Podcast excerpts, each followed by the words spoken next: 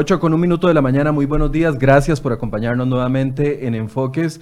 En los últimos días hemos tenido mucha noticia económica que se relaciona principalmente con el día a día, el, endeudamiento de cada uno de nosotros. Un estudio de la UNA ayer revelaba un techo importante que hemos tocado como ciudadanos en el tema del endeudamiento y esto ha obligado a algunas personas, unido al desempleo y a otras variables económicas que se han complicado en los últimos meses, a buscar nuevas y diferentes opciones para traer ingresos a su casa. Y uno de ellos es el tema de los famosos esquemas piramidales que ya habíamos abordado acá en Enfoques en alguna oportunidad. Pues bueno, Ah, se han dado o se han presentado algunos procesos judiciales que ya tienen denunciadas a personas por supuestas estafas que han ofrecido estos esquemas piramidales y que no han funcionado a final de cuentas. Bueno, de ese tema queremos hablar el día de hoy, retomándolo con el economista Daniel Zúcar, que nos acompaña casi todas las semanas acá en Enfoques para hablar de algunos temas económicos. Buenos días, Daniel, gracias por acompañarnos. Mike, muchísimas gracias por la invitación. Por supuesto, para mí es un honor estar por acá y compartir con todos tus seguidores en temas tan árgidos. Yo ayer casualmente tuve la oportunidad de estar hablando con alguien y me dice, nunca habíamos tenido un año tan económico desde el punto de vista de, temas, ¿no? O sea, yo digo, sí, ha sido un año eh, muy fluctuante, muy volátil, ha sido un año donde han habido muchas aristas pero todas estas aristas tienen un porqué de las cosas y ayer este estudio de la Universidad Nacional revela el porqué, o sea, revela por qué, y estamos hablando finanzas personales, no estamos hablando de la economía del país, que es otro tema que hemos hablado y abordado en otros, en otros momentos, pero bueno, el estudio de la Universidad Nacional acaba de... Eh, revelar, acaba, acaba de confirmar o acaba simplemente de mostrarnos nuevamente cuál es la situación que hoy en día vivimos en una Costa Rica altamente endeudada y no hablo de las finanzas públicas, hablo de las finanzas personales en el país. Ahora, Daniel, eh, este estudio, a ver, hemos ido sintiendo como algunos síntomas de una enfermedad grande, lo sabíamos y lo habíamos analizado durante todo el año anterior con el tema de la reforma fiscal que nos daba a conocer la situación en la que estaba el país. De ahí se derivan algunos indicadores que nos han venido preocupando, el incremento en el desempleo, todavía no tenemos actualización de pobreza, pero definitivamente va a salir alterada este año, bueno, el último eh, estudio que vaya a hacer el INEC todos esos indicadores iban diciéndonos algo, pero cuando ayer la Universidad Nacional nos dice que ya topamos techo en endeudamiento, o sea, ¿a, qué estamos llegando? ¿A qué, a, qué, qué, nivel de alerta se, puede estar levantando? Bueno, el primer punto que habla es de cómo hemos venido apalancándonos, y, digo venido en el sentido de población como tal, de cómo se ha tenido que apalancar la gente para afrontar los diferentes eh, compromisos que, han, eh, que se han adquirido a lo largo de los años. Eso es, lo, eso es lo primero que dice el reporte de la Universidad Nacional. Obviamente saca un número macro que dice que si agarra toda la deuda que hay repartida en todas las tarjetas de crédito, consumo, vivienda, etcétera, cada uno de nosotros debería debería de deber plata 8,5 millones de colones cada una de las personas. Entonces, para que cada uno de los costarricenses. Cada uno no estamos hablando de asalariados, estamos hablando de todos los Estamos hablando de los 5 millones que están acá. Deberíamos de deber plata 8,5 millones de colones cada uno si repartimos todo ese nivel de deuda que está repartido en la calle entre la población del país, que eso es bastante. Estamos hablando prácticamente 16 mil dólares ¿no? Algo que está muy por encima del PIB per cápita, porque el PIB per cápita, el Producto Interno Bruto per cápita de Costa Rica está alrededor de 10 mil, 11 mil dólares. Estamos hablando aquí 16 mil dólares de cada uno y a esos son indicadores que nos va dando cuenta de cómo es posible que hay una gran cantidad de deuda en la calle. Obviamente no toda la deuda es mala es mala en el sentido de que no es que no, o sea, esa es la deuda que está en la calle. Hay una deuda Pero puede haber deuda de inversión, no, por ejemplo. No, por lo menos tú puedes tener tu deuda y que si la pagas a 30 días tranquilamente. Estamos hablando, estamos hablando toda la deuda que está a 30, a 60, 90 y las incobrables. Toda la deuda está ahí. Ahora, hay sectores donde no se puede pagar, donde la gente obviamente no tiene capacidad de pago, donde ha llegado a un punto en donde no tiene capacidad de pago, porque eso es importante, y algo muy muy preocupante, y eso sí lo, elevo yo como analista, ha sido también la mala educación financiera que hemos arrastrado en un país donde está penalizado más el que vaya a cobrar que el que paga.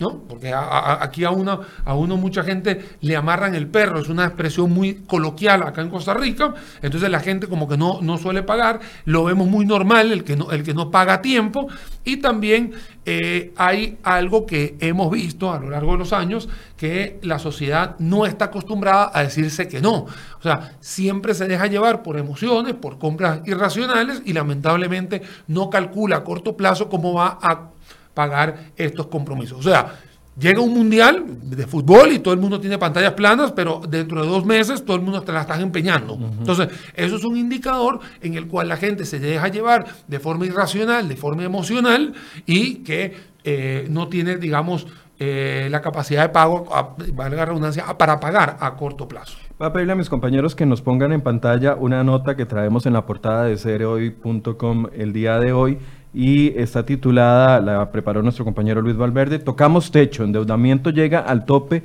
y enciende las alarmas. Y en esa misma nota, eh, tal vez cuando la vayan colocando, podemos bajar un poco para al primer gráfico. Podemos ir bajando, bajemos un poquito más, Angie, ahí. Ese primer gráfico, esos primeros gráficos lo que revelan también es el crecimiento eh, de la deuda y del ingreso de, de los hogares eh, costarricenses. ahí, es donde, donde... está el 8,5 que te decía. Y ahí, está el 8,5 que... 8,5 millones, para ponerlo... Porque hay una gráfica que es 8,5 millones y luego tienes un 8,4 que ya es la relación deuda-ingreso que tienes ahí. Ahora, ya sabíamos que estamos endeudados. El hecho es ir tocando el techo del endeudamiento. Ahí es donde se, eh, se, genera la alerta, porque si tuviéramos capacidad de pago, uno puede hacer refundiciones de pago, etcétera, etcétera, e ir adecuando su crédito a una realidad económica mejor. Pero el hecho de tocar techo es ahí donde, donde se, se genera la alerta.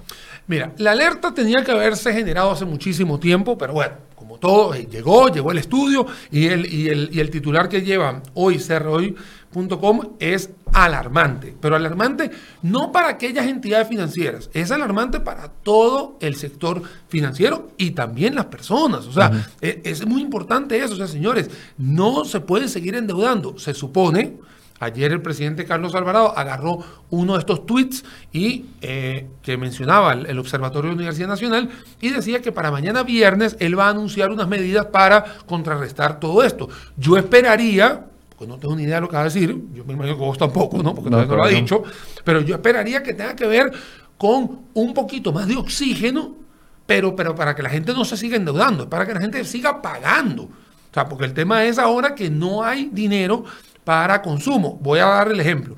Si usted tiene 100 colones Hoy en día prácticamente hay gente que no le llega ni siquiera los 100 colones porque ya todo lo tiene o embargado o lo tiene totalmente eh, comprometido en las deudas. Entonces, si él no tiene ese oxígeno para poder consumir alguna u otra cosa y simplemente pagar deudas, es ahí donde vemos la baja del consumo que también lo dice el estudio de la, Universidad Nacional. Como hemos tocado techo, obviamente la gente no tiene más dinero para, poderse, para poder volcarse a consumir algo. Ahora, tocar ese techo significa que saqué demasiado crédito, saqué demasiados préstamos, o además significa que eh, sabemos que los bancos prestan cuando uno tiene el salario no comprometido hasta un 40, entre 40 sería lo, lo ideal, ¿verdad? Pero algunos prestan un poco más pero la gente ha acudido a opciones alternas para autofinanciarse, como los famosos...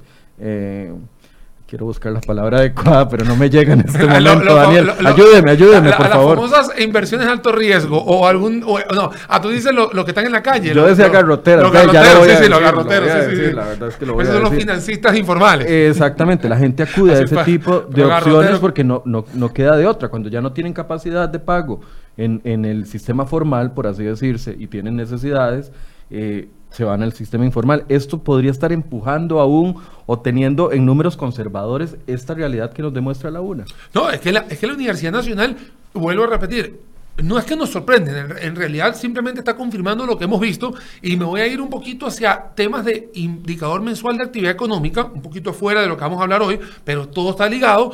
Tenemos un comercio que está súper deprimido. Claro, ¿por qué está deprimido el comercio? Porque la gente no tiene plata para consumir, así de sencillo.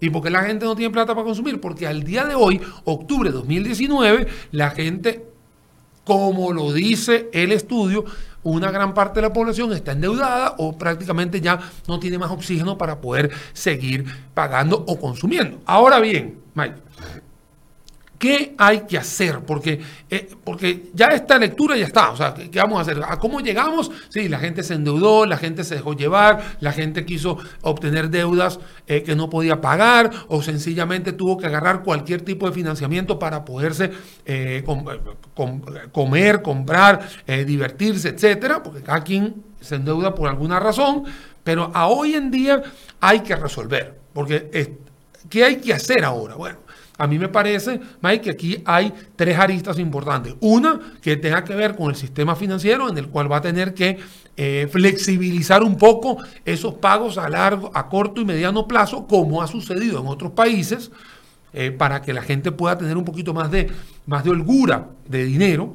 Eso por un lado. Dos, que el propio gobierno vaya a tener que eh, incentivar y alinear a todo el sistema, al sistema financiero. Y digo sistema financiero porque no es solo bancario. Estamos hablando de temas de cooperativas, tenemos temas de empresas financieras y bueno, y obviamente el tema de los bancos. Y tres, que para mí es mucho más importante que todo esto es retomar el tema de educación financiera. Y educación financiera significa decirle a la gente, señor, aprenda a decir que no porque mucha gente se embarca, mucha gente se involucra, mucha gente se endeuda simplemente por quedar bien con la sociedad o por quedar bien con alguien o por quedar bien con la familia o por quedar bien con cualquier persona. Y usted tiene que entender de que la educación financiera es, el, es así como la salud de uno personal es la salud financiera de las personas. Entonces, si usted no tiene ese trípode que te acabo de mencionar, no veo alguna salida. Eh, que, sea viable para una situación como la que estamos viviendo hoy en Costa Rica. Ahora, esto nos confirma también lo que ha sucedido con los cambios que ha implementado el Banco Central, por ejemplo, con el tema de la reducción del encaje mínimo legal para tener más eh, disponibilidad de crédito eh, y, como la baja de intereses, eh, de tasas en algunos otros aspectos que pretendía el Banco Central y el Gobierno de la República con esas medidas incentivar la reactivación económica, cosa que no se dio, ya pasaron varios meses, eh. pero es que cómo la gente va a, adquirir o acceder a crédito cuando está altamente endeudada. ahí es donde se va ligando todo. No, es que a ver, están tantas aristas que bueno, que aquí nos puede dar tres horas hablando. Tú tienes un, un bajo el encaje mínimo legal, le diste más disponibilidad al sistema financiero para que tuviese dinero le bajaste la tasa de política monetaria para que pudiera tener unas tasas de intereses más baratas. Y le dijiste al sector financiero, hágalo, dele, no hay problema. El sector financiero, uno que otro banco hizo mucho más rápido el ajuste de tasa que otros, prácticamente ya hoy en día están más, ya, ya todos alineados, pero cuando viene el solicitante, el solicitante o está altamente endeudado, no tiene capacidad o está manchado también. O sea, manchado significa que está ya con una situación en el cual ya se le catalogó como una persona que no tiene capacidad de pago recurrente. Eso es lo que y pago mayor a 90 días. Y pago a, mayor a 90 días. Entonces, ¿qué es lo que sucede? Que los bancos hoy, te das cuenta que los bancos tienen dinero para poder financiar. O sea, ellos tienen el dinero, pero no hay forma de endeudarse. Y la persona que quiere endeudarse, que sí dice, sí, tengo la capacidad, él dice, ¿para qué me voy a endeudar si mi entorno no está favorable? Entonces ya vienen otras aristas de reactivación económica que no se han dado paralelamente con las políticas monetarias de todo eso. Y estamos hablando de la confianza que hay en el consumidor o la confianza que hay en el inversionista, etcétera, etcétera. Pero bueno, vamos a hablar solo del tema de los préstamos y de los prestamistas. Esto ha hecho que los prestamistas informales también tengan una, un protagonismo muy importante aquí. Estos garroteros, como se le dice aquí, y hay que decirlo porque la gente lo conoce con esa palabra, ellos ven Y porque además los intereses son aparte que este, el garrotazo de, de garrotazo. Pero claro, ellos ven la necesidad de la persona que tiene una gran cantidad de compromisos y que tiene que afrontarlos ya, pero ya, entonces sencillamente te ofrecen ese dinero líquido, muy fácil, simplemente con la cédula o que me des algún tipo de número telefónico y dirección de la casa y con eso estás tranquilo. Claro, estás tranquilo porque te dieron el dinero. Cuando viene lo difícil es exactamente un par de semanas después, cuando ya tú no tienes el dinero disponible para pagarle a ese garrotero, ¿no? a, ese, a ese, ese prestamista informal, y que como le diste el teléfono de tu casa, y como le diste la dirección de tu casa, y como ellos ya saben quiénes son toda tu familia, ellos te empiezan a amenazar. Entonces, lo que era un dolor de cabeza financiero se volvió un dolor de cabeza familiar que es peor todavía. Entonces, por eso es que cuando uno eh, se le acerca a la gente y le preguntan, Daniel, ¿qué opina usted sobre este tipo de prestamistas informales? ¿Sabe una cosa? trate la mayor, o sea, trate por favor de no tocar esa opción. O sea, esa opción para mí está en la letra Z después de la, después de la Z, entre todas las A, B y C. ¿Por qué? Porque estas personas, si bien es cierto, aparte que son informales, aprovechan de una manera un poco más injusta desde el punto de vista de tasas de intereses, etcétera, etcétera. Eh, ¿Qué se pueden hacer? Bueno, hay muchas aristas para que la gente, la gente puede vender activos, la gente puede dejar de endeudarse, la gente tiene que bajar un poco el consumo. O sea, hay que adecuar el mes para que se pueda ir eh, flexibilizando un poquito más. Pero eso ya es un tema de educación financiera, o sea, ahí es donde voy. ¿Cuál es el diagnóstico hoy? El diagnóstico que tienes es altamente endeudado, tocamos techo, que esa es la palabra que yo creo que es el trending topic hoy acá. Eh, sí me gustaría decirte, Mike, que a nadie en esta vida, a nadie en esta vida, y no porque esté defendiendo a los bancos, sino a nadie en esta vida nos ponen una pistola para que agarremos el crédito. Cada quien elige la vida que quiere y si eligió una vida más ostentosa sin tener capacidad de pago fue porque usted lo eligió, no porque el banco le dijo haga esto.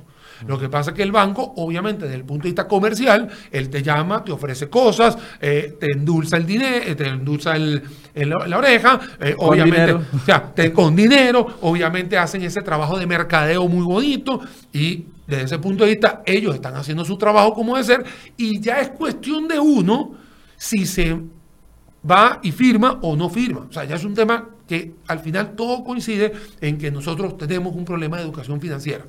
Hay que resolverlo, por supuesto que hay que resolverlo, porque está la, fotografía está aquí y la Universidad Nacional es clara diciendo tocamos techo. Ahora, eso lo decimos ahora porque lo, lo respalda un estudio de la Universidad Nacional, pero se ha venido hablando desde hace meses. Recuerdo que hasta hace un año estábamos hablando del tema del endeudamiento.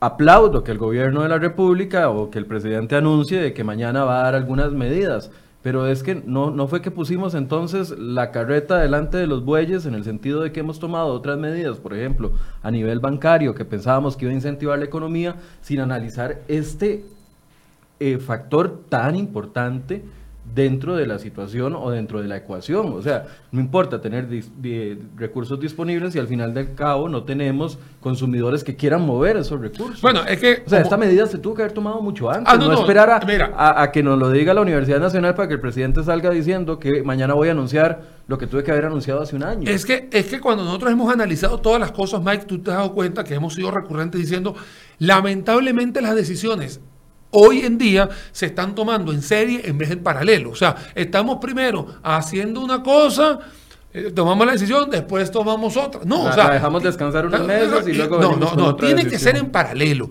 Tienen que ser, estas medidas tienen que ser en paralelo. Esto de la educación financiera no es hoy 2019. O sea, no es nada nuevo que la gente esté endeudada.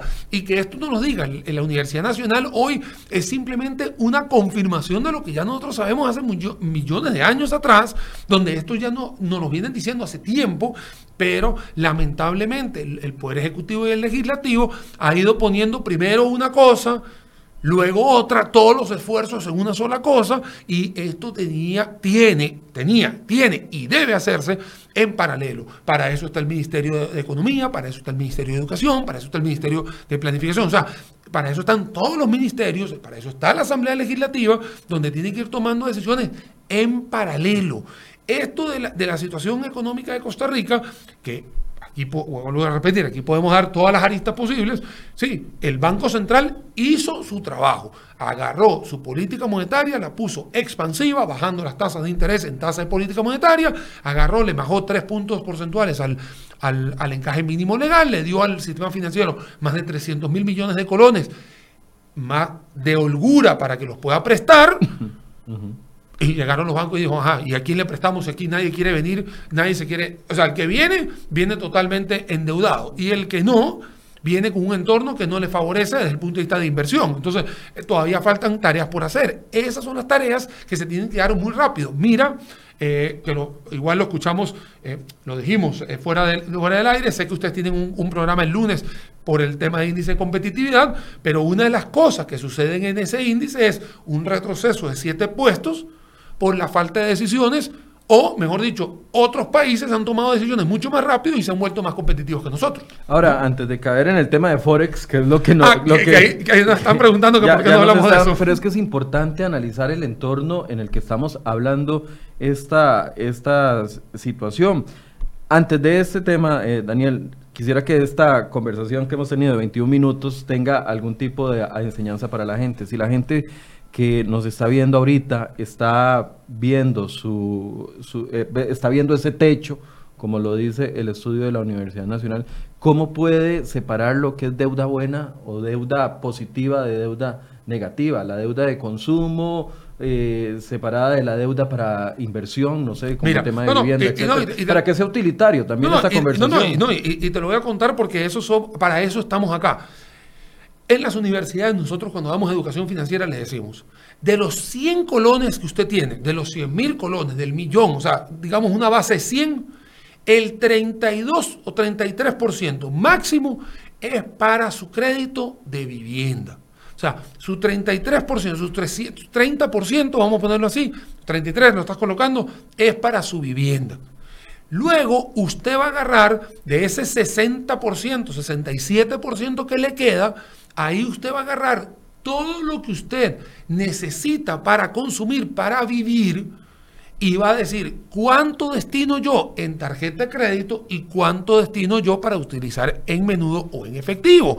Y luego usted tiene que agarrar de ese 67, tiene que sacar un 10%, o sea, hay una tajada de 10% que tiene que ser destinada para el ahorro. El ahorro significa que usted agarre esa plata y la meta en un banco y no la toque. O sea, de 100 mil colones, 10 mil van para el banco, 33 mil van para la deuda de su, de su vivienda y el resto que tiene de, 40, de 57, eso es para su consumo. De ese consumo usted dice, ok, yo voy a hacer unas para alimentos, otros para ocio, otros para salud, otros y así sucesivamente. La gasolina, el carro, etcétera, etcétera. Pago de tarjetas de crédito cabe ahí. Es que la tarjeta de crédito es una herramienta para usted no utilizar su efectivo. La, tarjeta de crédito no es un salvavidas, es una herramienta, porque lo que usted gasta hoy, 10 de octubre, lo va a tener que pagar el 10 de noviembre. O sea, simplemente lo que hizo fue utilizar esta tarjeta de crédito como una herramienta para no usar su efectivo ahora, porque no lo tenía en la cartera, etcétera, y el 10 de noviembre, y digo esto porque siempre nos dan 30 días, por dar un ejemplo, el 10 de noviembre usted va a pagar ese compromiso. Si usted no lo paga el 10 de noviembre, se mete en algo que son moras moratorias en las cuales le van a pechar una tasa de interés que sí, la tasa de interés por el pago de tarjeta de crédito con tardías o moras son muy altas y eso es correcto.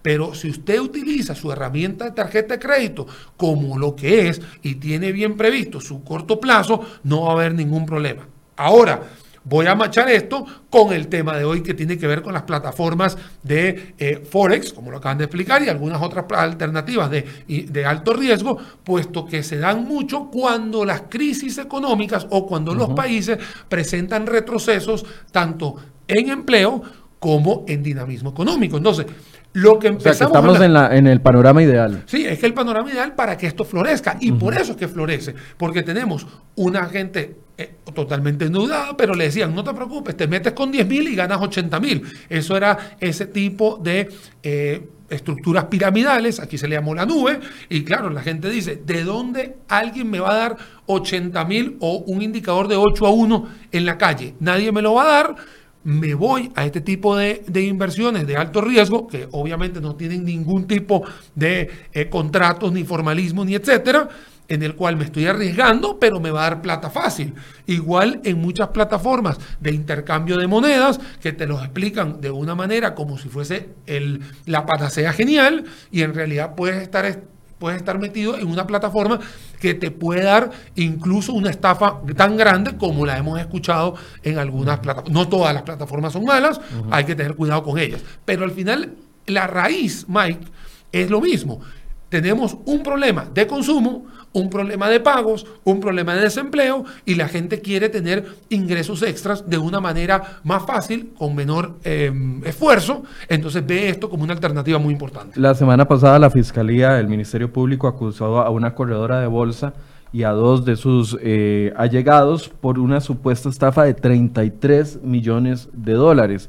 Esa estafa de 33 millones de dólares, según la línea que lleva de investigación el Ministerio Público, decía de que eh, ella captaba esos dineros de inversionistas diciéndoles que los iba a invertir en Forex y eventualmente lograr la retribución para ellos. Los inversionistas creen en esta, en esta señora, le dan el dinero, pero esa señora nunca mete el dinero en Forex y ahí donde se configura la sospecha de delito de estafa. Ese es uno de los riesgos, aparte de todos los que los vamos a explicar más adelante. Pero ese es un, riesgo inicial. Claro, no saber si la persona a la quien yo le estoy dando el dinero de mí inversión que tal vez me hace falta porque no tengo empleo o porque estoy muy endeudado y, no, sabemos, no hay garantía de que ese dinero se está invirtiendo para darle, darme lo prometido. Mira, en el caso puntual de esta, de esta denuncia que se está haciendo con una, con una joven, ella estaba dentro de un eh, de una entidad financiera de, gran envergadura. Además, es una entidad financiera que está en presencia en, en, toda la, en toda la Centroamérica. Entonces, claro, eso le da un, un, respaldo a la gente de que yo voy a meter el dinero, que no hay ningún problema, responde la entidad financiera, etcétera. Pero bueno, también existe el riesgo de que este empleado no cumpla con, la, con las normas éticas de cada una de estas empresas. En este caso, esta señorita o señora, ya aquí no dicen de qué edad es, eh, sí, ella agarra una gran cantidad de dinero, está diciendo que va a pasar esto, y eso también tiene que ver con eh, sistemas em, eh, no piramidales, son sistemas em, de centrífugas donde agarran unas platas y se las pagan a otras y otras van recogiendo y así van dando vuelta con la plata y nunca tienen ningún tipo de soporte de eh, operación transable. Eso es algo que también todos estamos... Eh, todos podemos caer en algo de eso.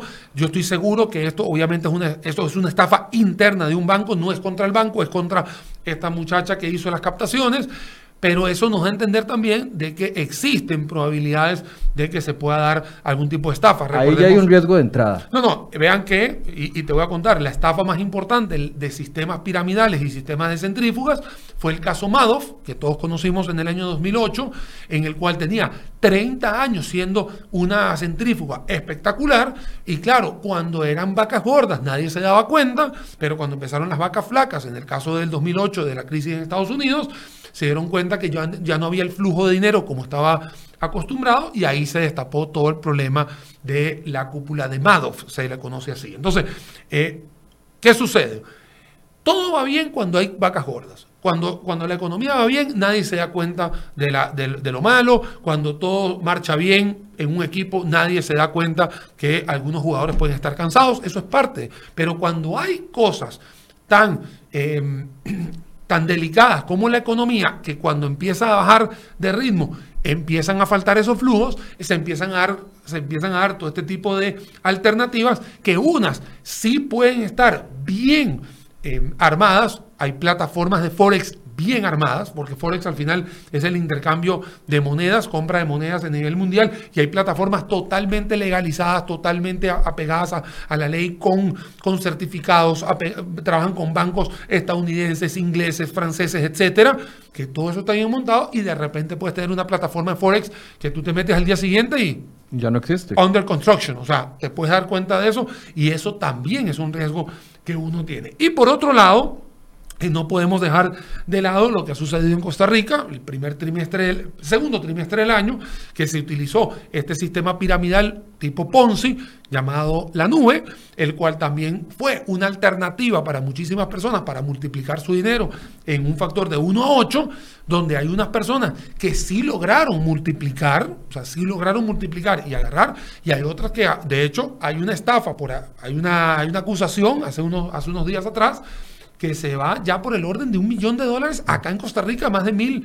1.120 personas, si no me equivoco, metidas en una estafa de ese, de ese calibre. Estamos hablando de dos procesos distintos. Claro, son procesos distintos, pero que florecen en una misma situación. No, sí, para, para, decir que son dos ejemplos claros de lo que, de lo que estaba sucediendo. Bueno, claro, obviamente, yo sé que aquí eh, la gente, eh, aquí nos están preguntando algunas, algunas, algunas algunas plataformas ya con nombres y apellidos, obviamente por, por temas comerciales no puedo dar ninguno, lo que sí les puedo recomendar es que cuando uno tiene una, un acercamiento a plataformas Forex que tiene legalidad, que tiene documentos, que tiene eh, certificados incluso de corretaje de monedas, etcétera, eso le disminuye el grado de incertidumbre a cuando uno se va a meter ahí, que si te metes en un lugar donde no tiene ningún tipo de certificado o algún tipo de eh, negocio como este de la nube, que al final terminó siendo eh, un castillo en naipes en. En lo que sí podemos decir es el apellido de los apellidos o la información que publicó el Ministerio Público y, la persona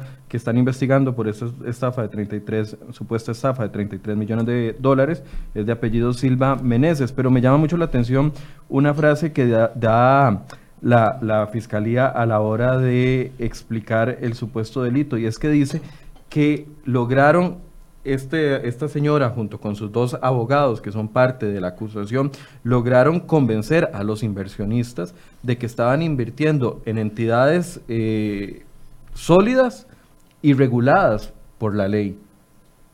O sea, es que ahí va más allá del, asunto de deme 10 mil y yo le doy eh, 80 mil en, en, por, un mes. por, eso te digo que cuando uno tiene este tipo de estafa, la que sucedió con Silva, Silva, Silva, Meneses. Silva Meneses. Silva Meneses, bueno, esta persona obviamente tenía toda una estructura detrás de ella que la apoyaba.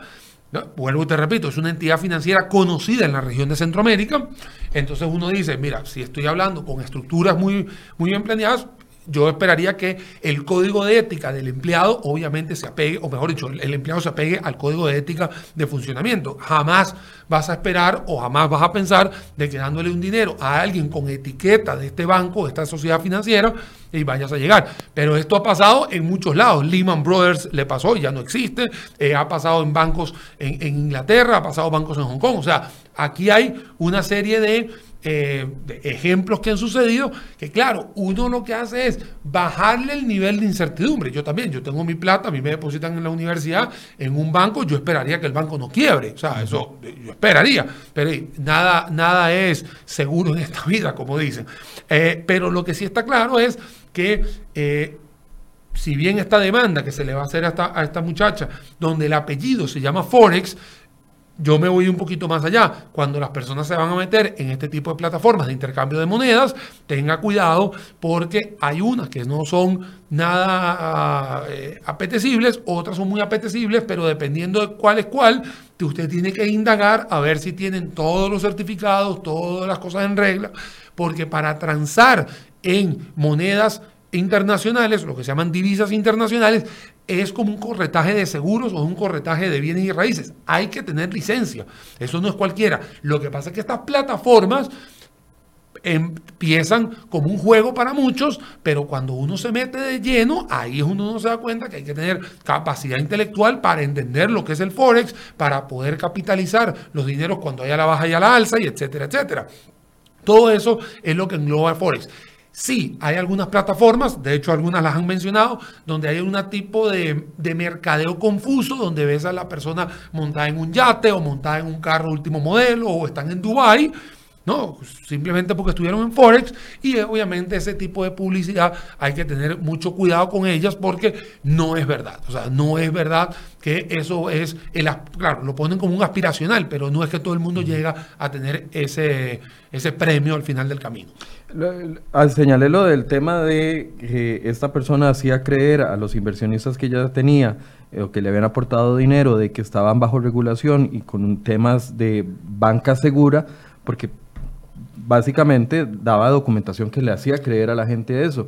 Esto es ya un caso muy arriba, pero sabemos de que en algunos casos, cuando son inversiones pequeñas de 10 mil o, no sé, no voy a calificar, no, pero, sí, no, porque cuando son inversiones menores, eh, la gente no recibe nada a cambio. Esa es una señal de riesgo.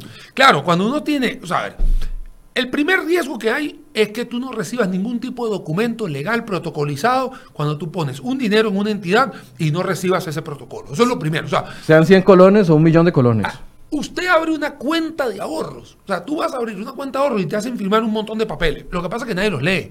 Pero ese montón de papeles es un protocolo totalmente blindado para que uno pueda tener la seguridad de que esa entidad financiera al cual usted está abriendo su cuenta de ahorros le va a dar ya sea una tasa de interés, etcétera, etcétera. Pero ahí es donde usted cubre eh, o baja la incertidumbre. Si tú estás metiendo dinero en un lugar donde no tienes ni la más mínima idea, o no te dan nada a cambio, es ahí donde tienes los problemas, donde puedes empezar a sospechar. Por eso es que cuando estuvo esto de moda, el tema de la nube, yo le decía a la gente, tenga cuidado porque no le están dando. Esto es confianza contra confianza. Por lo menos cuando usted va a un banco, usted le dan un tema de las firmas de los documentos. Por eso que al principio del programa estábamos hablando del alto endeudamiento de las personas.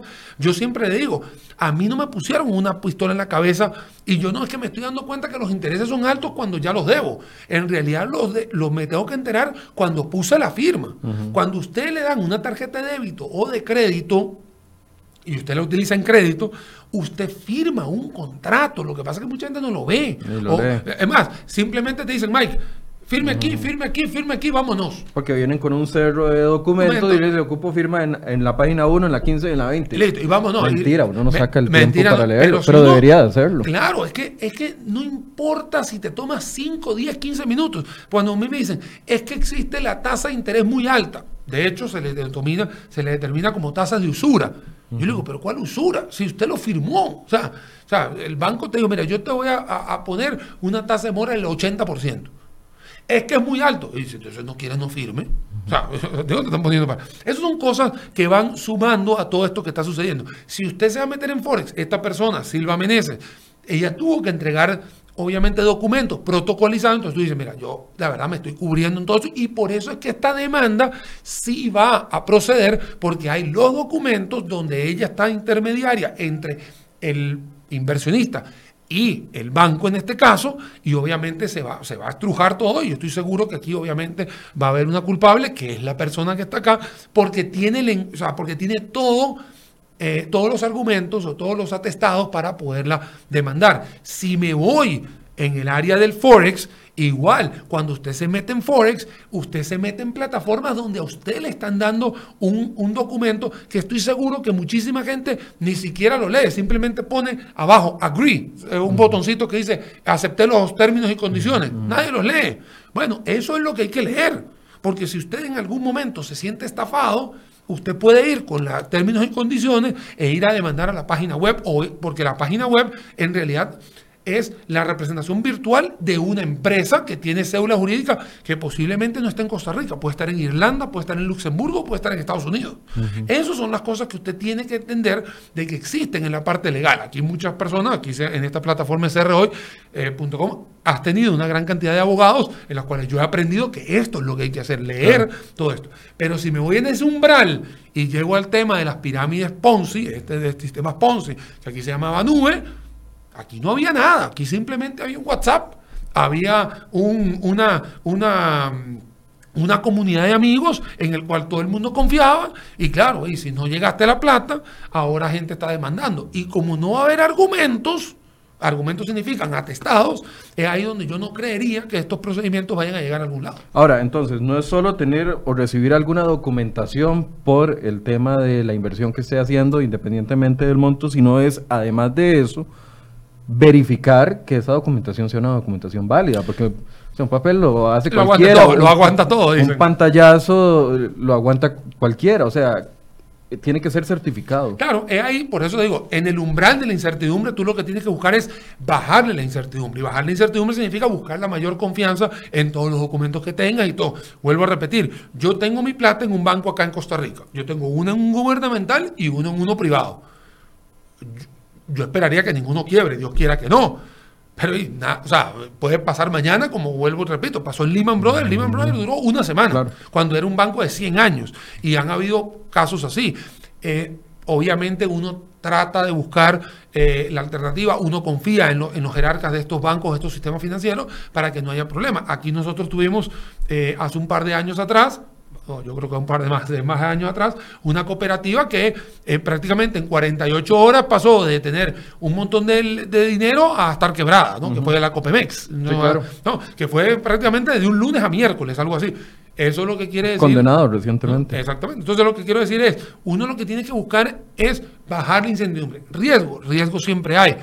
Pero yo esperaría que no existiese ese riesgo. Obviamente, esta persona eh, obró mal, porque al final la estafa la hizo ella, no la hizo la entidad financiera, y por eso que vemos esta noticia que se va a proceder a un juicio donde ella fue la que sedujo a sus clientes creyendo o utilizando esta bandera de esta mm, empresa financiera y que lamentablemente la empresa financiera nunca vio el dinero o simplemente lo vio en cuentas de ahorro, cuentas corrientes y no lo vio en inversiones como debería ser. Ok, entonces la primera medida es recibir documentación y que sea certificada por cualquier dinero que yo dé.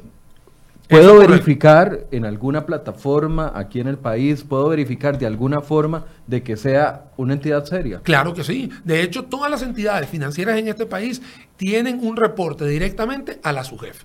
O sea, porque está la superintendencia de, las entidades financieras. Entonces, si usted agarra, y sí, posiblemente los bancos más comerciales o bancos eh, eh, gubernamentales sean mucho más conocidos, usted no va a tener que ir a, a ver eso, pero si usted de repente ve una financiera nueva, Hey, pídale los documentos. Y si usted se quiere, se mete en la SUGEF. Y la SUGEF tiene una plataforma para, para, chequear si esa entidad financiera está acorde o no está acorde. Entonces, usted lo que puede hacer es verificar. No cuesta absolutamente nada. Hoy todo está en la plataforma de Internet y simplemente con hacer un clic se puede chequear de que, esta, de que estas entidades estén apegadas a la SUGEF. ¿Y si está fuera del país?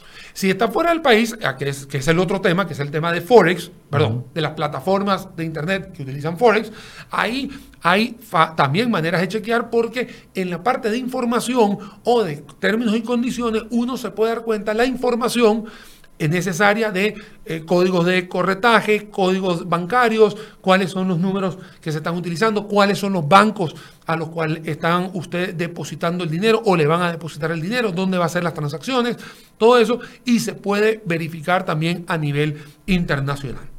O sea, es de eso también hay, bueno, claro, lo que pasa es que la subjefa está aquí muy, muy cerca, estamos acá, pero si usted quiere ver, usted puede agarrar las plataformas y ver con cuáles bancos está trabajando y cuáles son los códigos de corretaje. Y eso sí es verdad. El hecho de que recibí eh, lo que se me prometió uno, dos, tres o los primeros cinco meses, eh, ¿me da algún tipo de garantía de eh, defensa?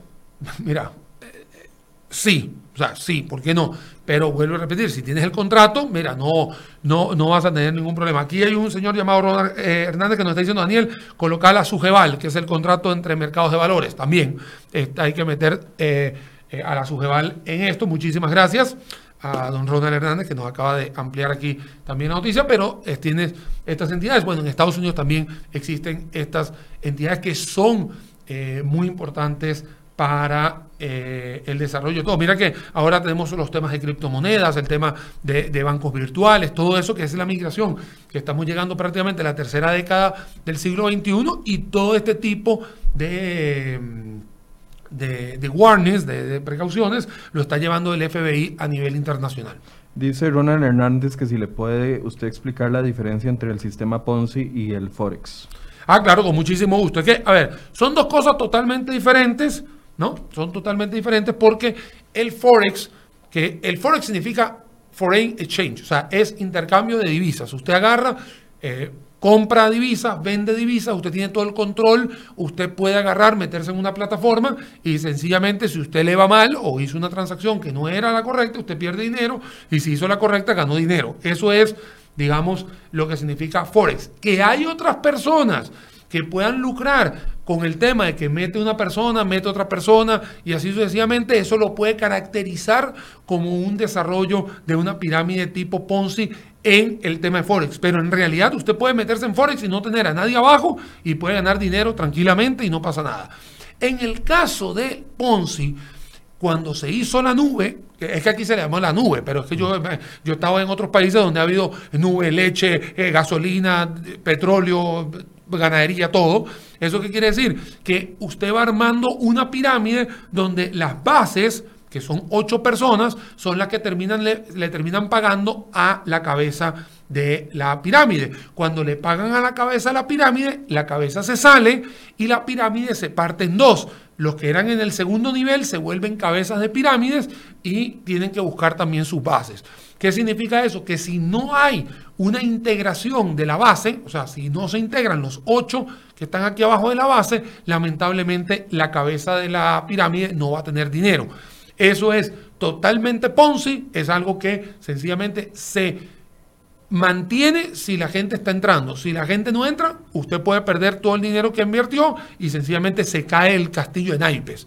Cuando usted está en un Forex o está en otras plataformas, usted tiene el control del dinero que usted hace y sencillamente si usted hace una inversión o una posición corta o larga, dependiendo de lo que vaya a hacer en monedas, usted puede tener dinero o no puede tener dinero. Por lo tanto, en Ponzi no tiene eh, el control tiene que esperar a que la gente se meta, mientras que en Forex usted tiene todo el control si se quiere meter o no se quiere meter. Siempre y cuando el inversionista cumpla con llevarle ese dinero. No, no, claro, obviamente. No, no, decir, Porque por eso empezamos explicando la situación que, que, se está investigando y que ahorita está en, en, en los tribunales de justicia, porque la persona ofrecía meter a Forex y no lo terminaba haciendo. Claro, es que ahí lo, ahí lo que sucedía era dame dinero que yo lo voy a utilizar en la compra y venta de divisas internacionales, ya sea yuan, yenes, mm. eh, obviamente libras esterlina, dólares, euros, y al final no lo utilizaba. E, eso fue lo que pasó.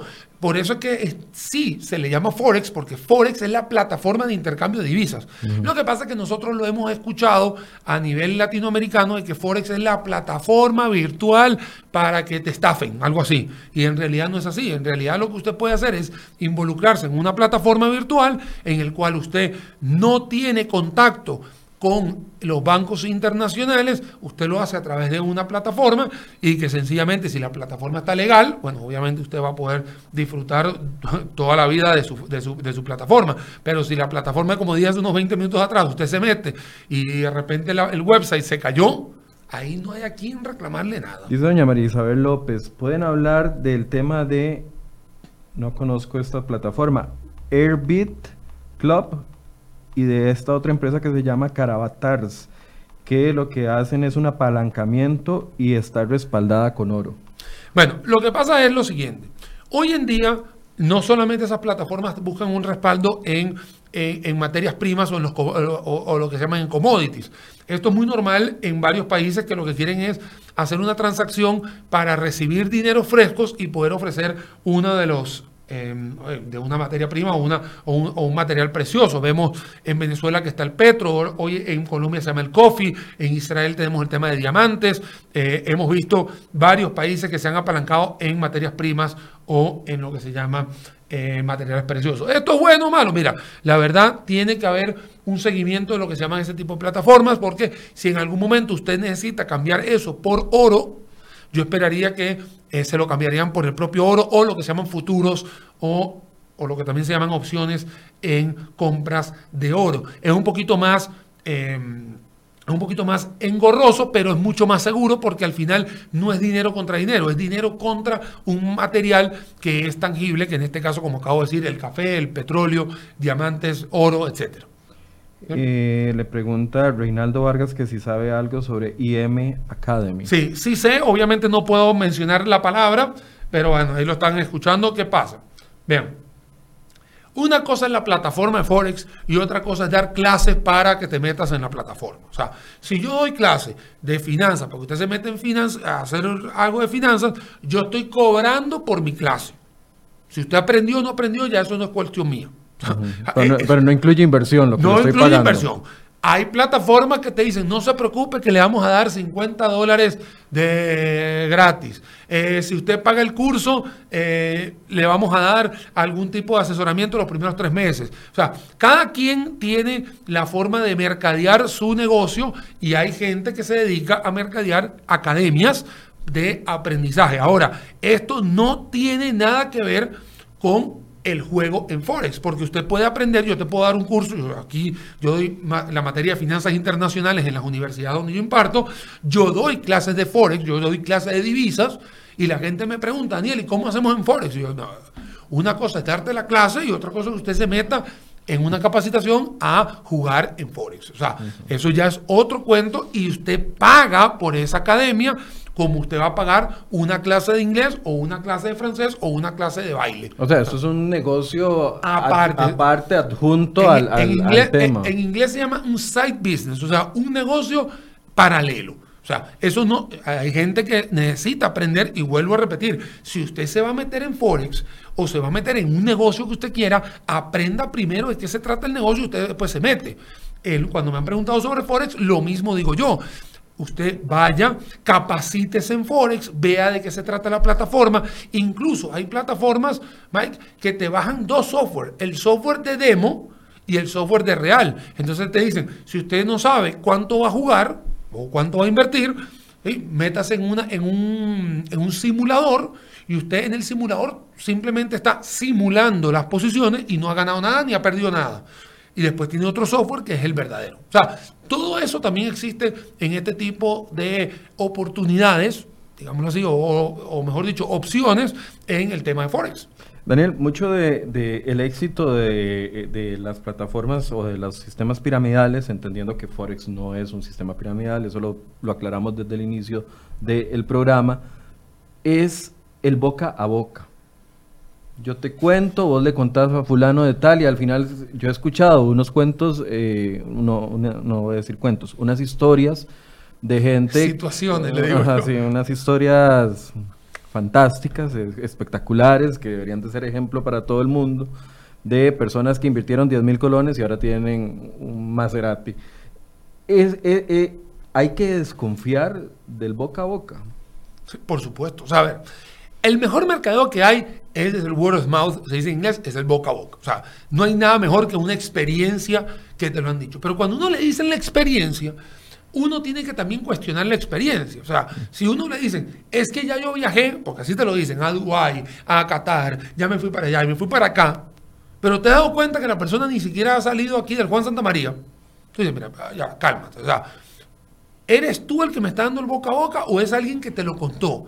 Entonces, cuando te dicen es que es alguien que te lo contó, ahí uno tiene que desconfiar y dice, mira, cálmate, porque la verdad yo necesito saber quién es la persona que en realidad le está sucediendo esas maravillas, porque si tú te das cuenta, cuando hay fotografías de lo que son los testimoniales, así se le dice, de las personas que están en un yate con seis mujeres, porque esas son las típicas fotos que hay, la persona ni la conoce ni a las otras personas tampoco. Entonces uno dice, sí, puede haber un tema de mercadeo aspiracional, pero me gustaría tangiblemente saber quién es.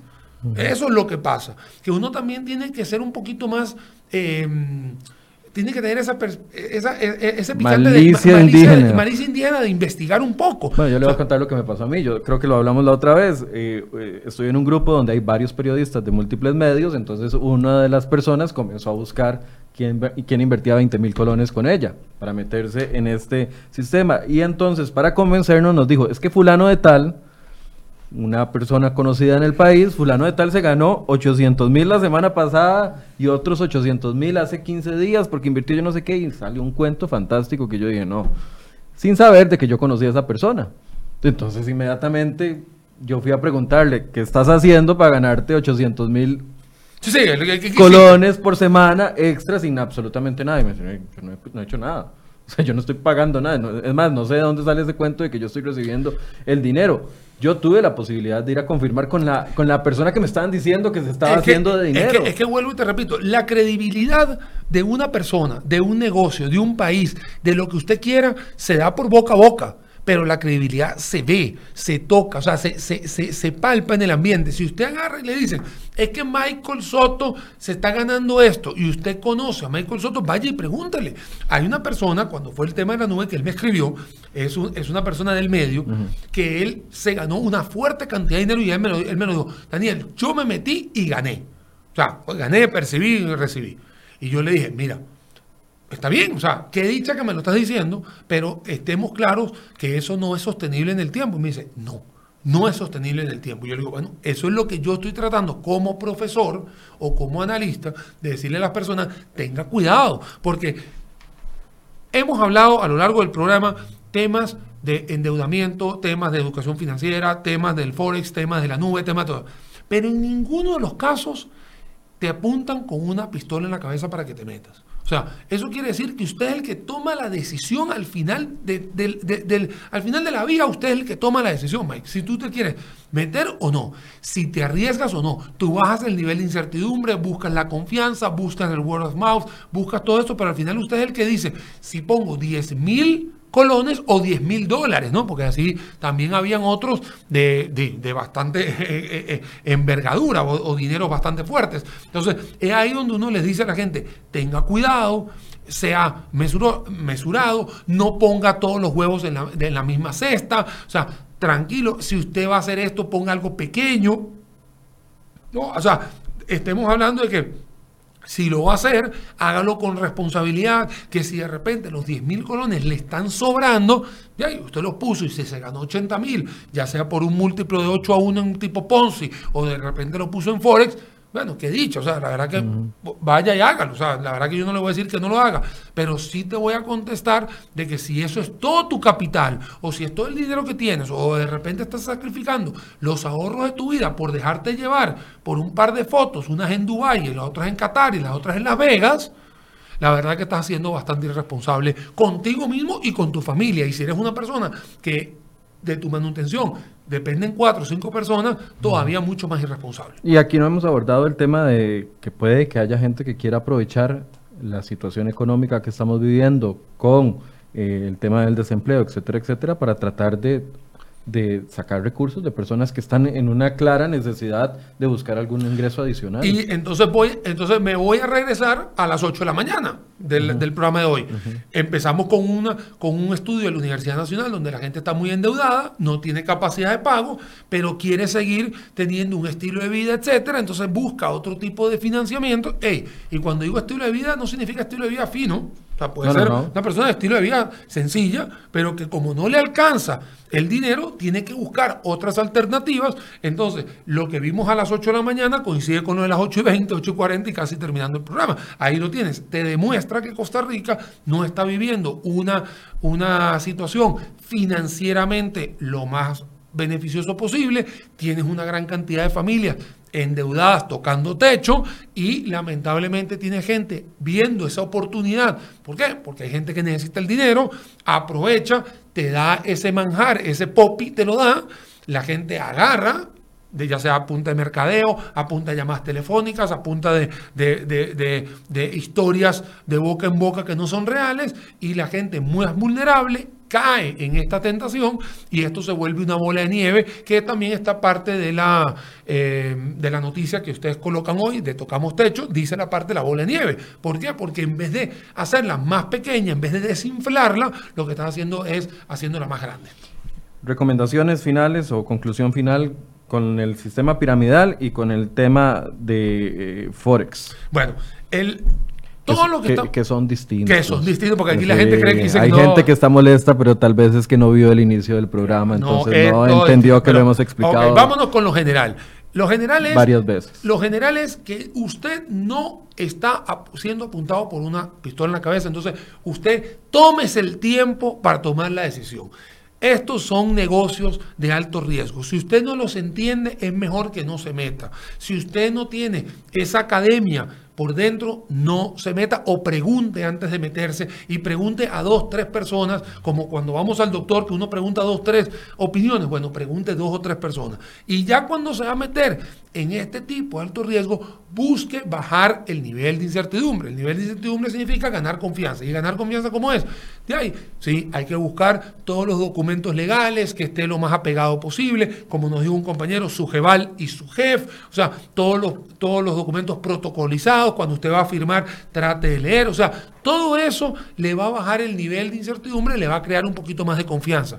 Que en el umbral de, de las probabilidades de que pueda haber alguna estafa, siempre puede haber. Hoy estuvimos hablando sobre una persona que dentro de, una entidad financiera no obró éticamente con el dinero que tenía que, que obrar pero eh, usualmente eso no es lo que pasa. Lo que sucede es que se apegan a lo ético, así que no hay ningún problema, pero cuando te estás alejando de eso y te estás apalancando en plataformas virtuales o peor aún, cuando no existe ningún trámite de por medio, tenga cuidado porque eso le puede, o sea, lo barato le puede salir caro y cualquier tipo de mínimo esfuerzo le puede traer también una complicación a largo plazo en lo que yo llamo educación financiera y salud financiera en la casa. Gracias, Daniel. No, muchísimas gracias, Mike. Esto es un tema de nunca acabar, porque la educación financiera es necesaria en toda la población, sin importar raza, credo, color, edad, género, cualquier cosa. Al final todos necesitamos aprender a utilizar nuestro dinero de forma más conveniente, tratar de no eh, embarcarnos, dejarnos seducir por algún tipo de mercadeo y también se vale decir que no, Mike. ¿No? También se vale decir que no. mira, si hoy no tengo chance de ir al concierto o no ir al cine o no ir a comerme una comida rápida, es válido. El mundo no se va a acabar porque usted no va a haga algo hoy. Tranquilo.